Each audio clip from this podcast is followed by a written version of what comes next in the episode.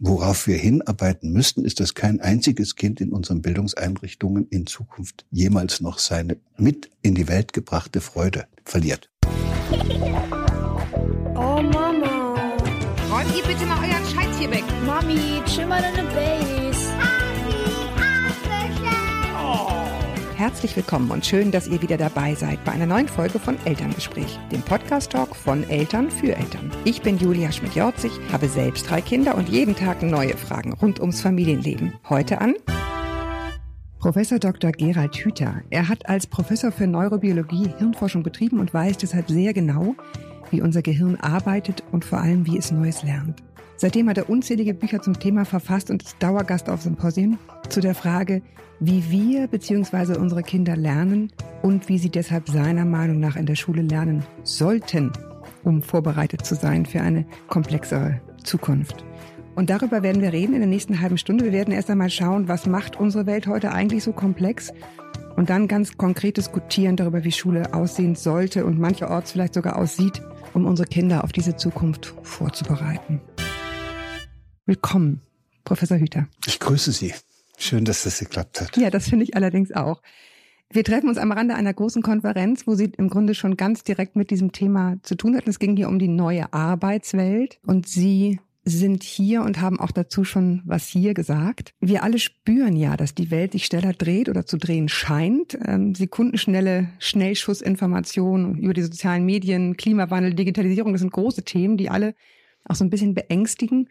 Viele Berufe, die unsere Kinder einmal haben werden, kennen wir heute noch nicht mal. Was glauben Sie, wie müssen, können, sollten wir unsere Kinder an diese Zukunft heranführen?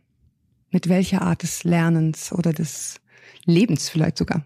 Ja, ich habe hier auf dieser Konferenz auch ein bisschen darüber gesprochen, dass möglicherweise unsere Vorstellungen, die ja aus dem vorigen Jahrhundert stammen, über das, was Lernen ist und auch über das, was Arbeiten heißt, ganz und gar falsch sind. Vielleicht sind das Vorstellungen, die nur in diese Welt gepasst haben, die es im vorigen Jahrhundert gegeben hat. Das leuchtet auch schnell ein, weil zum Beispiel zur Zeit der Bauernkriege oder wenn wir noch weiter zurückgehen im alten Griechenland, da gab es ganz andere Vorstellungen von dem, was Lernen sein soll. Und Arbeit haben die auch anders verstanden als wir heute.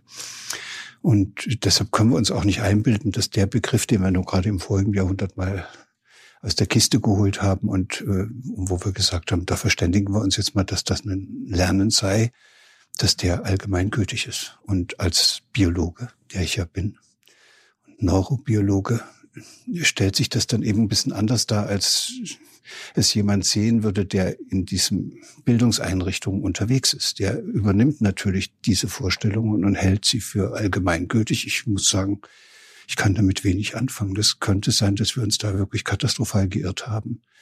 Das Lernen in Wirklichkeit etwas ist, was, wozu man gar kein Gehirn braucht. Weil jedes Lebewesen was lernen kann. Sogar ein Einzeller kann was lernen, wie wir inzwischen wissen. Und dann wäre Lernen eine Grundeigenschaft des Lebendigen. Und dann würde es heißen, wenn man nichts mehr lernen kann, ist man tot. Dass man dann mit einem Hirn vielleicht noch ein bisschen mehr lernen kann, das ist ja äh, in Ordnung. Aber ob das, was wir unter Lernen verstehen, nämlich die Aneignung von Wissen, um es an einer anderen Stelle wieder von uns zu geben, ob das wirklich was mit Lernen zu tun hat oder ob das nicht irgendeine andere, eine besondere Form von Abrichtung und Dressurleistung ist, das weiß ich nicht so ganz genau. Und wenn wir uns den Lernprozess auch anschauen, wie Kinder lernen, dann sollten wir uns ja nicht den Bereich anschauen, den wir schon geformt haben, also wie es in der Schule ist, sondern da müssten wir gucken, wie das Lernen losgeht. Also im Mutterleib können wir nicht viel sehen, aber man beginnt schon zu ahnen, dass da schon vieles gelernt worden ist, ohne dass wir es gesehen haben. Die Neurobiologie kann nun inzwischen sogar nachweisen, dass die ersten Vernetzungen im Hirn sich strukturieren anhand der aus dem eigenen Körper kommenden Signalmuster. Das heißt, das Hirn merkt irgendwann, dass da ein Arm dran ist. Also, und da kommt da so ein Signalmuster oben an von diesem zuckenden Arm. Und dann lernt das Hirn und baut entsprechende Netzwerke auf, um diesen Arm bewegen zu können, lenken und steuern zu können. Und jetzt ahnt man schon, dass diese Netzwerke genau ein Abbild der Anatomie des Armes sind. Also das geht eben nur so zu knicken mit den Gelenken am Ellenbogen und mit dem Daumen und mit dem Handgelenk und dem, der Schulter und dadurch entsteht im Hirn ein gelerntes Bild, wie man diesen spezifischen Arm, den man da hat, bewegen kann. Wenn jetzt ein Kind einen anderen Arm hätte, also schon durch eine Fehlbildung oder so, dann würde das Hirn lernen, diesen Arm optimal zu bewegen. Und wenn wir Arme hätten, die so wie Gummischläuche wären, die man auch hinten rumwickeln kann, das Hirn hätte so viel Kapazität, das würde das auch lernen. Das sind ja die, wenn, wenn man so will, die Grund, die Grundformen des Lernens, die Wahrnehmung des eigenen Körpers. Wo fange ich an? Wo höre ich auf? Wie fühlt sich das an? Wie funktioniert das? Jetzt ist ein Kind auf der Welt und lernt ja ohne Zutun von Erwachsenen, sofern man sie lässt, alles Mögliche. Wie fange ich an zu krabbeln? Wie fange ich an zu gehen? Was passiert, wenn ich weine? Das sind ja die allerersten Jahre. Und dann, äh, sage ich mal, gerät aus Ihrer Sicht äh, ein Kind in unser System von Kindergarten hinein, von Frühförderung, von Schule, an dem Sie viel, viel auszusetzen haben, weil Sie sagen, im Grunde wird dort die Lernfreude erstickt. Ja, wenn das schon vor der Geburt so losgegangen ist, dass das Kind selbst der Konstrukteur seines entsprechenden Lernprozesses ist und wenn das so ist, dass das dann auch in den ersten Lebensjahren immer noch so weitergeht, dass das Kind aus sich selbst heraus und weil es das will, laufen lernt, krabbeln lernt, die Muttersprache lernt und man das Kind gar nicht dafür trainieren muss, weil das ist ein Lernprozess, den das Kind aus sich selbst heraus organisiert, dann ist das Kind in dieser ganzen Phase immer der Gestalter seines eigenen Lernprozesses. Und es erlebt sich auch so. Ich lerne das. Und das ist eine völlig neue Situation, die dann kommt, wenn es plötzlich feststellen muss, dass das, wie es selbst lernen will und bisher gelernt hat, nicht mehr mit dem zu vereinbaren ist, wie die Erwachsenen meinen, was jetzt wie gelernt werden sollte. Das ist eine schwere Verletzung und damit gerät das Kind in eine außerordentlich komplizierte Situation, nämlich dass es spürt, dass es so, wie es ist, nicht richtig ist. Und es erlebt auch, dass seine beiden Grundbedürfnisse verletzt werden, wenn es von Erwachsenen zum Objekt von deren Erwartungen, Bewertungen, Maßnahmen, Belehrung und so weiter gemacht wird. Diese beiden Grundbedürfnisse hat es ja auch schon aus dem Mutterleib mitgebracht. Das eine heißt, das ist die Sehnsucht nach Verbundenheit. Wenn ich ein Kind in so einen Bewertungssack stecke, ist Schluss mit der Verbundenheit und dem Gefühl der Verbundenheit für das Kind. Das fühlt sich sozusagen bewertet, behandelt, aber nicht mehr angenommen. Und wenn ich einem Kind auch deutlich mache, dass ich so, wie es ist, nicht mit ihm zufrieden bin und dass es bitte gefälligst das machen soll, was ich. Wenn ich es optimieren möchte. Ja, so, dann, dann fühlt das Kind natürlich auch sich verletzt in seinem zweiten Grundbedürfnis nach Autonomie und Kompetenzerwerb und Selbstgestaltung. Und das sind die zwei schwersten Verletzungen, die man einem Kind zufügen kann. Und das haben wir alle durchlaufen, diese Verletzungen. So wie wir hier sitzen und auch die Zuhörerinnen und Zuhörer. Und wir haben dann einen Weg gefunden, um uns, uns zu arrangieren. Ja. Uns zu arrangieren. Und da sage ich, das ist nicht, nicht immer ein guter Weg gewesen. Eigentlich ist das äh, so, das Bild, was ich dafür habe, ist, man hat also wie viele wunderbare Talente und Anlagen und jede, jedes Kind hat da andere, bringt schon andere mit auf die Welt.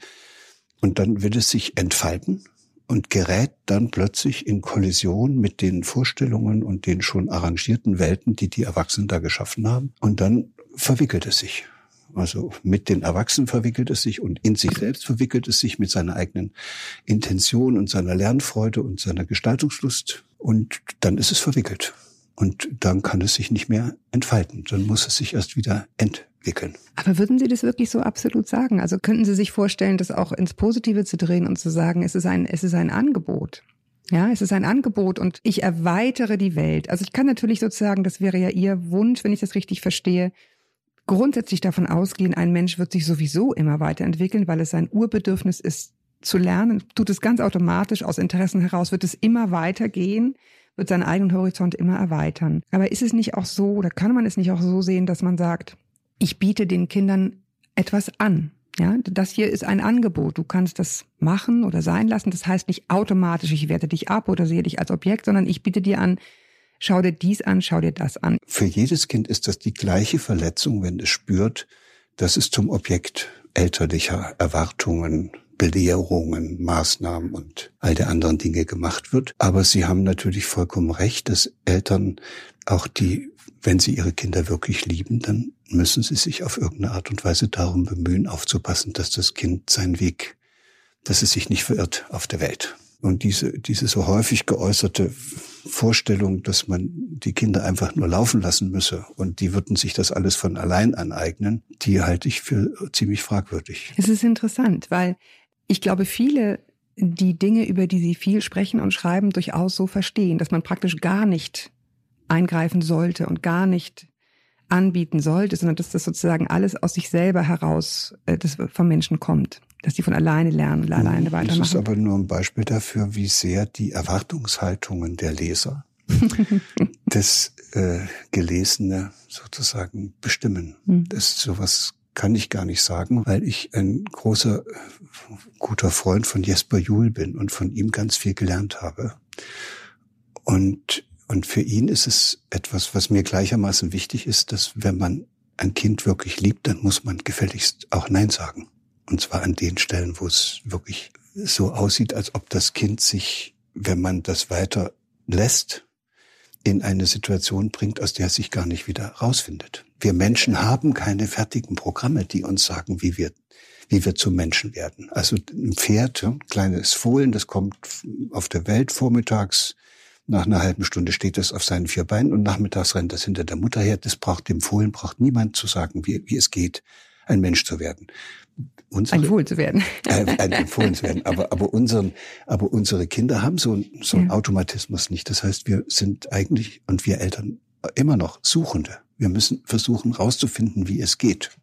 Und dabei müssten wir versuchen, uns liebevoll zu begleiten. Also, oder uns liebevoll umeinander zu kümmern. Und da kann man nur eines machen, nicht das Kind lassen, wie es will, sondern nachschauen und genau hinspüren, was es braucht.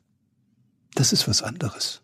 Ja. Dieses Gefühl zu entwickeln, was das Kind jetzt braucht, damit es in seine Kraft kommt. Dieses Leuchten in den Augen des Kindes gelegentlich mal zu sehen, wenn da irgendwas auftaucht, wo man sagt, das scheint es anzusprechen. Dann muss dort Futter rein. Dann müsste genau. man an der Stelle, hat man dann einen Faden, an dem man weiter spinnen kann. Und dann kommt da auch was raus. Also ich glaube, jeder von uns hat genug schulische Erinnerungen, die von unglaublichem Frust überlagert sind. Aber ich habe Schule durchaus auch als etwas empfunden, wo mir eben genau diese Angebote gemacht wurden oder wo jemand mir Dinge gezeigt hat oder auch meine Eltern mir Dinge gezeigt haben und wo ich angesprungen bin und dann da weitermachen konnte. Also könnte man Schule nicht auch als genau diesen Ort verstehen? Es ist ein Angebot an Lerninhalten. Ich, ich, ich habe die Möglichkeit, sozusagen geschützt, weil ich nicht sofort äh, für meine Familie Geld verdienen muss, mich mit der Thematik zu befassen. Kann auch sowas wie Physik sein, was für mich ein Graus ist, aber für, für jemand anderen dann vielleicht, wenn er es kennenlernt, hochspannend ist. Mathematik in, in der höchsten Reinform. Aber ich muss es dazu eben auch einmal erstmal lernen. Das wäre so ein bisschen mein Ansatz, dass man denkt, ja, um Gottes Willen, man kann da unheimlich viel kaputt machen mit Erwartung und Leistungsdruck und G8 und ne, Noten sofort und so weiter. Andererseits ist es doch aber eine Chance, Themen kennenzulernen und sich dann inspiriert zu fühlen dadurch. Ja, aber können Sie sich vorstellen, dass Sie von etwas inspiriert werden und gesetzenfalls Sie verlieben sich in die pflanzliche Photosynthese und finden das so toll? Das wird Ihnen sofort vergehen, wenn Sie dann anschließend in einem Test von dem Lehrer examiniert werden. Das gehört dort nicht hin. Verstehen Sie? Man, die Bewertung. Man, die Bewertung hat dort nichts zu tun. Und ich meine, dass die Schüler eine Rückmeldung auch gerne haben wollen über das, was sie wissen. Das ist auch okay. Aber was wir ja machen, ist, wir nehmen Bewertungen in einer sehr dezidierten Weise vor. Nicht wir, sondern dieses mhm. Bildungssystem ist darauf ausgerichtet, Kinder und Jugendliche zu bewerten mit dem Ziel, sie zu selektieren und auf diese Weise in verschiedene Lebenskarrieren zu kanalisieren. Und das ist doch eine Sauerei.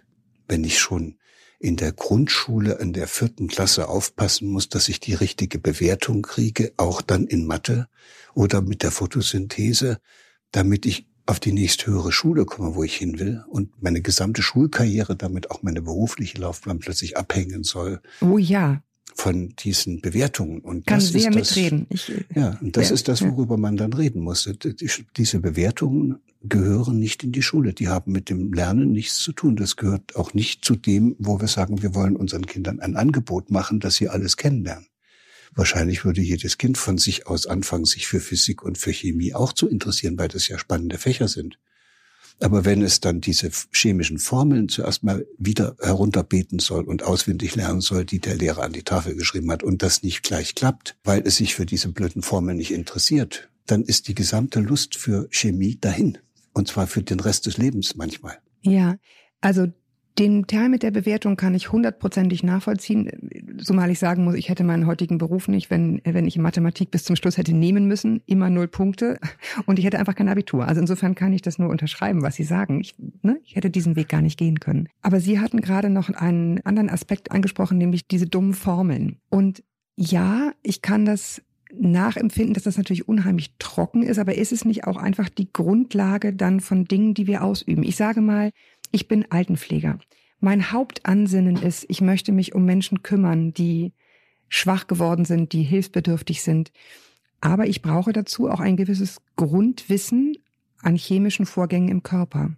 Ne, wenn ich dieses Medikament gebe, ich möchte mich um den Menschen kümmern, aber ich muss auch Dinge wissen. Und das ist trockener Stoff. Wieder so etwas, wo wir uns nicht richtig verstehen. Natürlich habe ich das jetzt blöd ausgedrückt, wenn ich sage, diese doofen Formeln. Mhm. Was ich doch aber meine, ist nicht, dass die Formeln doof sind, sondern dass ich die Prozedur doof finde, dass man mit dem Chemieunterricht mit etwas anfängt, was möglicherweise dem einen oder anderen nicht so gut liegt. Und indem man es dann noch zum Prüfungsstoff macht, man ihm für den Rest des Lebens die Freude an, an der Chemie versaut.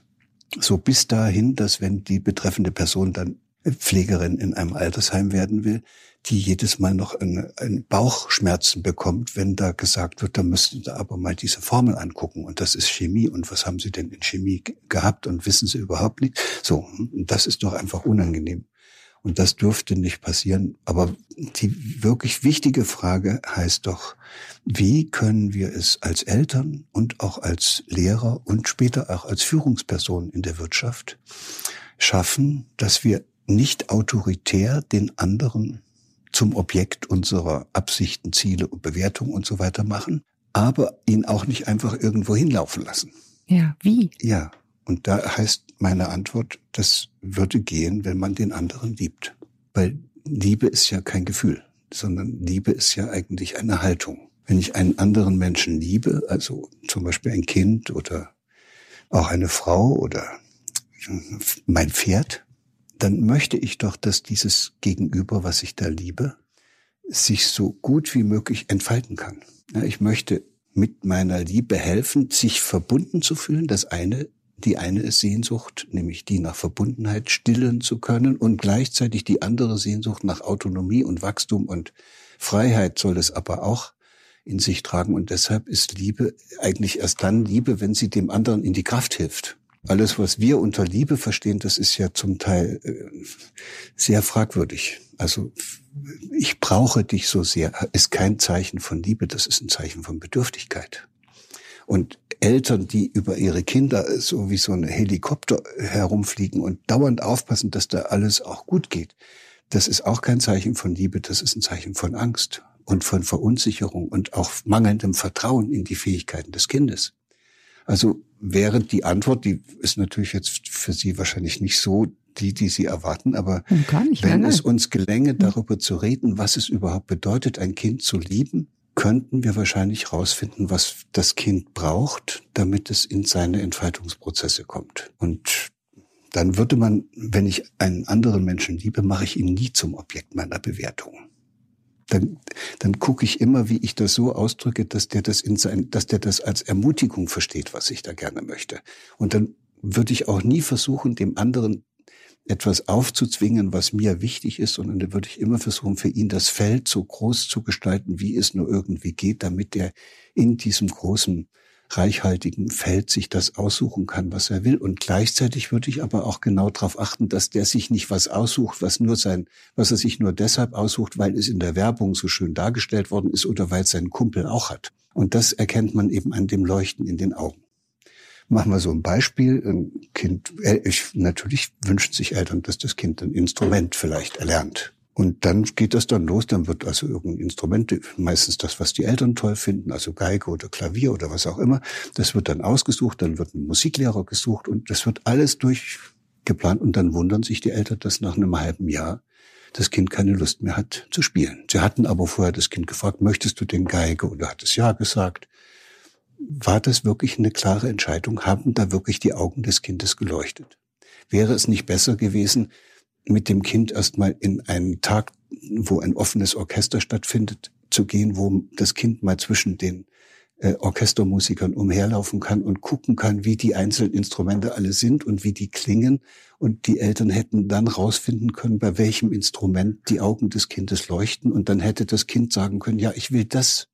Also die Querflöte. Hinschauen. Ja. Unbedingt. Da ja. muss man genau hinschauen. Dann sieht man das. Und dann muss man natürlich nicht dem Kind gleich diese Querflöte kaufen und die Querflötenlehrerin, sondern dann würde man sagen, das ist ein sehr teures Gerät und das müssen wir uns sehr genau mhm. überlegen, ob wir das alles machen. Ich habe gerade das große Problem, dass meinem Sohn die Augen leuchten beim Vibraphon. Sie können sich vorstellen, das ist ein äh, Wohnzimmer füllendes Gerät, aber irgendwie muss es äh, wenn das Versuchen so ist, wir es hinzustellen, wenn das genau. so ist, muss es irgendwo hin. Muss es irgendwo her, genau, da sind wir gerade Ja, und dann kann man mit dem Kind, auch wenn das wirklich will, dann kann man mit dem Kind auch eine Vereinbarung treffen. Das ist das, finde ich, Führungskunst. Also liebevolle Führungskunst, dass man zu dem Kind sagt, pass auf, jetzt haben wir das alles vorbereitet, aber wir würden das auch gerne mit dir alles umsetzen. Aber wir wissen doch aus der eigenen Erfahrung, wie schnell das geht, dass man dann die Lust verliert. Und so ein teures Gerät und du willst ja auch das gerne lernen. Wir wissen, dass das schwierig wird. Nach einem halben Jahr kriegen wir Streit, weil du nicht mehr lernen willst. Also deshalb möchten wir dich bitten, uns zu sagen, was wir dann machen sollen, wenn du am Mittwochnachmittag nicht üben möchtest.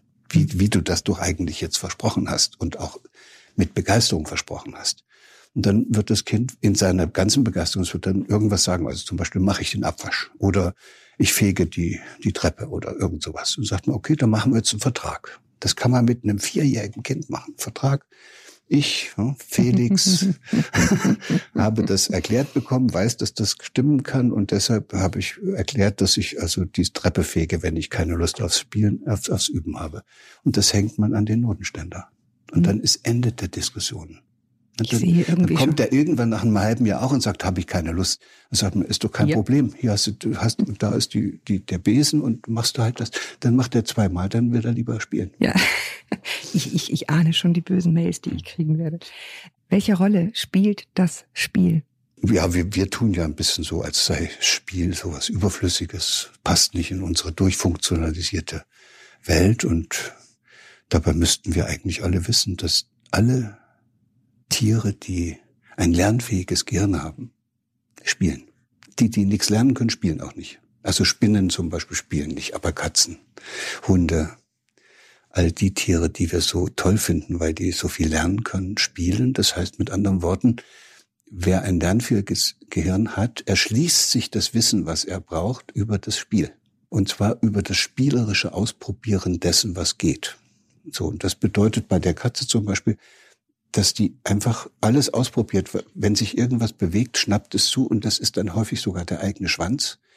Da übt die noch nicht gezielt Mäuse fangen, sondern die probiert einfach aus, was man alles machen kann. Mit den scharfen Zähnen, den Krallen und dem Schwanz.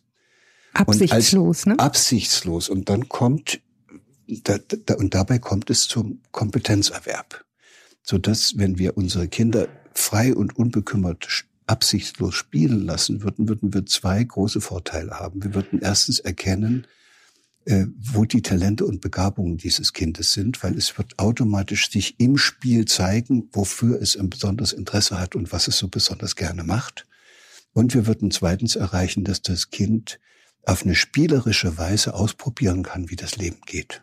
Und zwar in allen Bereichen. Die spielen ja nicht nur, wir reden jetzt ja nicht über Brettspiele, sondern wir reden über das Spiel beispielsweise eines Kindes mit dem großen C und versucht herauszufinden, was man mit dem großen C alles machen kann. Und dann gibt es noch den ganzen Körper, mit dem man ausprobieren kann, was man da machen kann, wo man überall hochklettern kann und wie man den drehen kann und da gibt es eine ganze Phase, wo Kinder nichts weiter machen, als spielerisch auszuprobieren, was sie mit diesem ganzen Körper alles hinkriegen. Und dann geht's noch auf die Bäume und dann wird noch spielerisch ausprobiert, was man mit der Mama alles machen kann und mit dem Papa und mit den, den Geschwistern. Und dann kommt es irgendwann auch dazu, dass man spielerisch ausprobiert, was man mit dem Küchengeschirr alles machen kann. Und das ist ein einziger Lernprozess. Das ist Lernen. Das ist natürliches Lernen. Wenn man das den Kindern vorgeben würde, was die da lernen sollen, dann kommt da nichts raus dabei. Dann wird das wieder auswendig gelerntes Wissen, mit dem man im Leben eigentlich nichts anfangen kann. Die Voraussetzung für all das ist Zeit. Zeit zu haben, spielen zu können, ne? keine durchorganisierten Tage, sondern einfach Zeit haben, sich zu verdingen mit Spiel. Eine, Eine schöne Mangelware Aus, heute. Eine schöne Ausrede. Weil, das, weil das ist, wir haben kein Zeit, Zeitproblem, sondern wir haben ein, ich nenne das immer gerne Zuschreibungsproblem von Bedeutsamkeit. Also wenn mir das, was mir wirklich wichtig ist, dafür nehme ich mir auch die Zeit. Nee, das meinte ich ja gerade. Ne? Also ich kann, Und wenn ich sozusagen kann das Kind nur heißen, wenn ich nicht genug Zeit habe für das Kind, damit es genug spielen kann, weil dann muss ich ja irgendwie in der Nähe sein, aber darf bloß nicht eingreifen. Und wenn ich mir die zwei Stunden am Nachmittag nicht leisten will, das Kind mal ganz frei und unbekümmert und ohne meine Mhm. Aufsicht, sondern nur so im Hintergrund spielen zu lassen, dann kann ich das nur dann, wenn ich das nicht so wichtig finde. Nee, aber das meinte ich genau. Ne? Also diese Zeit muss man sich und dem Kind dann auch geben, Nein, muss wenn es man einem, nicht. wenn es einem wichtig ist. Ne? Ja, wenn es, ist wenn es schon so geht, dass man sich das geben muss, ist es schon falsch. Hm. Sondern das müsste etwas sein, was man will, Ja. weil man weiß, wie wichtig es ist.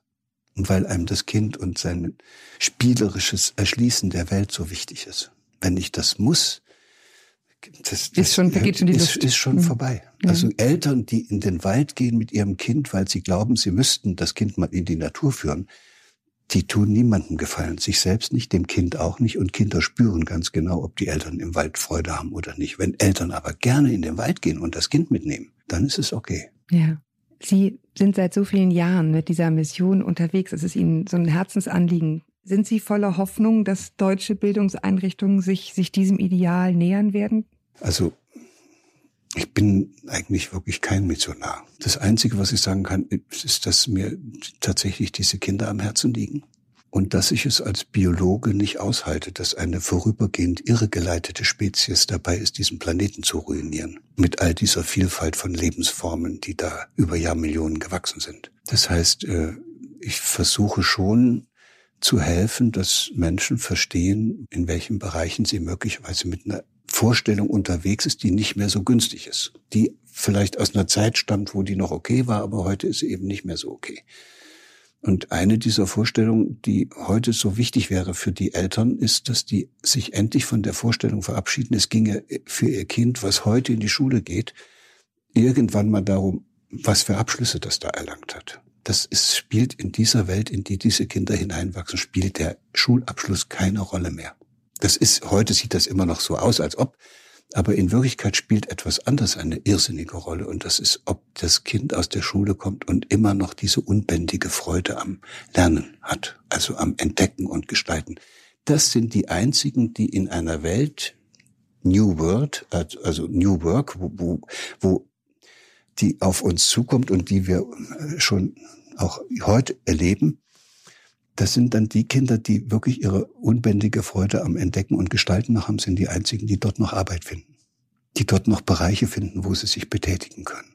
Weil es sie nicht ängstigt. Weil, weil jedes Kind, was heute sozusagen gut funktioniert, äh, vielleicht sogar einen tollen Abschluss macht, aber keine Freude an dem hat, was es da lernt. Also an der Biologie nicht und auch an der Physik nicht und an eigentlich nichts, aber überall hat es gelernt, was es machen muss, damit es gute Zensuren kriegt. Das ist ja ein Kind, was dann auch nicht richtig weiß, was es für einen Beruf machen will. Und dann macht es irgendeinen Beruf einfach so, und den macht es dann meistens auch nur, weil es da Geld verdienen will, was sonst gibt es kein Motiv, dass es diesen Beruf gewählt hätte oder weil es da irgendwie sehr bedeutsam werden will. Und das Ergebnis davon ist, dass die Kinder später Berufe ausüben, wo man regelrecht dann aufschreiben kann, was da zu diesem Berufsbild gehört. Also erst das man da, und das kann heutzutage jeder Computer oder jeder Roboter und jeder Automat und in 20 Jahren erst recht. Es ist selbst so, die können ja heute schon besser Auto fahren als wir und besser Schach spielen. Also werden in Zukunft all diese Tätigkeiten, nennen wir es mal, wo immer dasselbe mehr oder weniger gemacht wird, nicht nur in Berufen, die so einfach sind, sondern auch Hochschullehrer, die immer dieselbe Vorlesung halten, können sie durch einen Automaten ersetzen.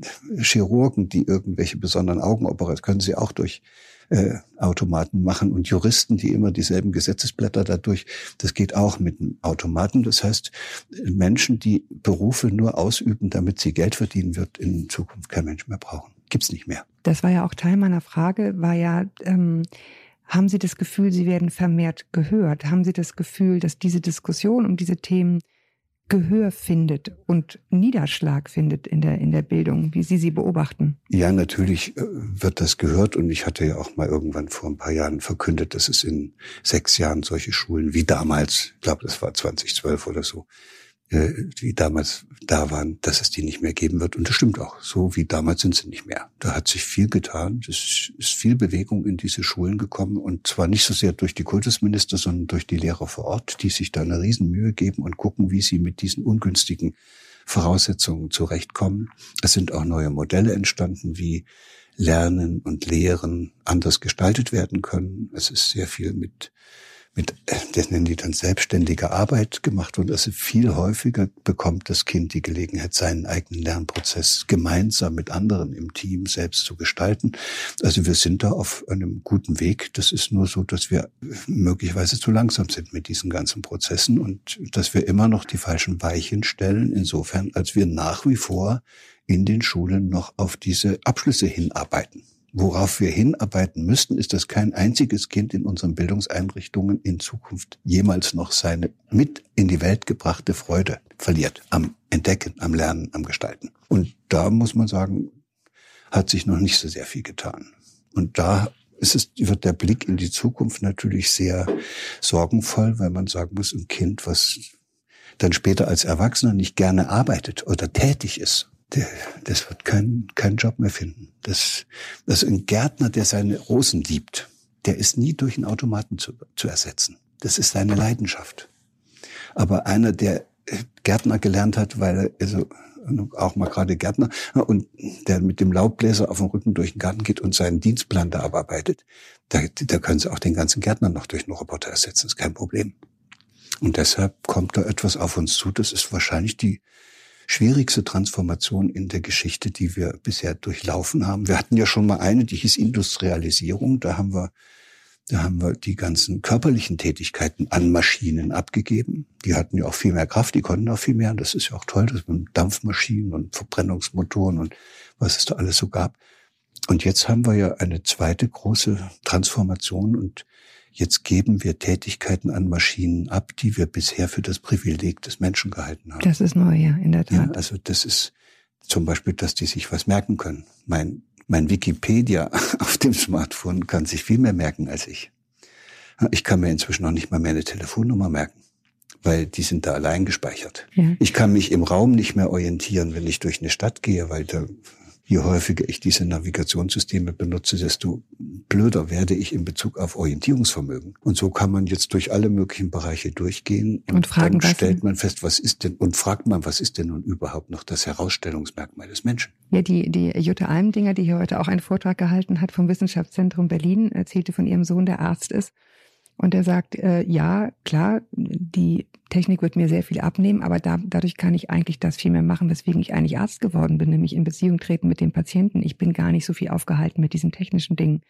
Wenn man es so betrachtet, ja, ist aber, es eine Chance. Aber wenn das so ist, dass es in Zukunft auf Beziehungsfähigkeit ankommt, auf Co-Kreativität, gemeinsam mit anderen Probleme lösen, auf, auf auch diese Fähigkeit, etwas zu empfinden und ein Bedürfnis zu entwickeln und dann sich zu überlegen, wie man das umsetzt und es dann auch mit einer Entscheidung zu wollen und umzusetzen. Wenn das die Herausstellungsmerkmale des Menschen sind, das kann nämlich alles ein Computer nicht, dann wäre doch das Wichtigste, was unsere Kinder in der Schule nicht, das müssen ja nicht lernen, aber was, wo man ihnen Gelegenheit gibt, das zu festigen, was da in ihnen ist, dann sollten die dort aus der Schule rauskommen und noch größere Entdecker und Gestalter sein, als sie waren, als sie reingekommen sind. Da müssten sie noch besser mit anderen gemeinsam nach neuen Lösungen suchen können. Da müssten sie noch mehr Freude daran haben, Entscheidungen zu treffen und die dann auch umzusetzen. Und da müssten sie noch besser gelernt haben, auf ihre innersten Bedürfnisse zu hören und die dann auch interpretieren zu können, um zu wissen, was eigentlich in ihnen vorgeht, damit sie sich in dieser Welt zurechtfinden und auch mit sich selbst zurechtfinden. Und das wird ja dann eine, ein, ein Lehrplan, den man daraus ableiten muss, der hat ja mit dem, den wir heute haben, gar nichts mehr zu tun. Gibt es ein, eine Schule oder eine Einrichtung, wo Sie sagen, die sind für mich nah dran? Es gibt ja diesen Film von den Erwin Wagenhofer, der heißt Alphabet. Und Erwin Wagenhofer war ungefähr zwei Monate in der Schule von Margret Rasfeld, Evangelische Gesamtschule Berlin Mitte, die ich so ziemlich für das Beste halte, was ich bisher gesehen habe. Also die, die haben ja die Fächer aufgelöst, die haben ganz andere Formen des Lernens in sogenannten Lernlabors gefunden, Lerngruppen, die haben Fächer aufgebaut, die es sonst gar nicht gibt. Herausforderung heißt das eine Fach und Verantwortung heißt das andere und die sind sehr verantwortungsvoll unterwegs. Und wenn man die Schüler dort fragt, warum gehst du in die Schule, sagen die nicht, weil ich muss, sondern die sagen, weil ich die Welt retten will. Und jetzt ist gleich Physik und da lernen wir die Verdunstung. Und da muss ich hin, sonst verstehe ich das nicht, wie das mit dem Klima geht. Machen Sie es gut, ich habe jetzt keine Zeit. Das ist so, so müsste Schule sein. Ne? Und der Erwin war dort und hat es gefilmt und hat das Material, soweit ich das weiß, anschließend alles in die Tonne geworfen, weil es trotzdem immer noch Schule bleibt und weil es immer noch um Bewertungen geht, weil es noch nicht das ist, was es sein müsste, damit in so einem Film gezeigt werden kann, wie denn überhaupt Lernprozesse gelingen können. Und dann hat er sich entschieden, einen Jungen zu zeigen und einen jungen Mann zu zeigen, der nie in einer Schule war. Das ist natürlich insofern eine, das ist eine Lösung für den Film gewesen. Aber natürlich kann man sich vorstellen, dass die äh, Zuschauer erwartet haben, dass man jetzt mit einer Schule ankommt und sagt, so die muss schon es ganz sein. gut macht. Nein, gibt es nicht. Den, ich den, glaube, den, es gibt es nicht. Den Sohn von Arno Stern, ne? von dem, dem Genau, sprechen wir, genau. ja. Dem. Herr Hüter, ich danke Ihnen sehr, dass Sie sich die Zeit genommen haben, mit mir darüber zu sprechen. Es war mir ein Vergnügen. Hoffen wir, dass der eine oder andere unserer Zuhörer und Zuhörerinnen da ein bisschen was mitnehmen. Und wenn sie sich über irgendwas ärgern, was ich da gesagt habe, dann Ich ärgere mich nicht. nein, nicht Sie, Also, Zuhörer. die Zuhörer. ja, aber wissen Sie, das gehört ja zu einem echten Diskurs dazu, dass man sich auch reibt. Sonst ist es einfach nur Ja. äh, Ich, ich habe ja lange darüber nachgedacht, was Menschen dazu bringt, dass die sich verändern. Und das Einzige, was ich gefunden habe, ist, wenn sie, vielleicht auch, weil sie so einem Gespräch zuhören, plötzlich spüren, dass sie mit irgendetwas in Berührung kommen, in sich selbst. Und wenn das passiert, dann glaube ich, hat sich das Ganze gelohnt. in diesem Sinne. Vielen Dank. Wiederhören. Und ich danke euch, dass ihr wieder dabei wart, zugehört habt. Ich finde, diese Folge zeigt ganz gut, dass man bei der Kindererziehung immer auch auf die ganz großen Sinnfragen stößt. Dass es also nicht nur das Klein-Klein ist, wie stille ich, wie wickel ich, sondern dass man eben, ja, die großen Kernfragen berührt. Wenn ihr die großen oder kleinen Kernfragen zum Kindererziehen, Kinderlieben habt, dann schickt mir die gerne an podcast.eltern.de. Ihr könnt ebenso gerne diesen Podcast kommentieren und mir dort schreiben, nämlich auf Instagram. Dort posten wir jede Folge. Unser Account heißt Elternmagazin. Ich freue mich, wenn ihr diesen Podcast, diese Folge oder grundsätzlich den Podcast bewertet auf iTunes und uns abonniert, damit ihr keine Folge verpasst. Danke euch sehr, bis wir uns wieder hören. Haltet den Kopf über Wasser. ahoj a Sambok.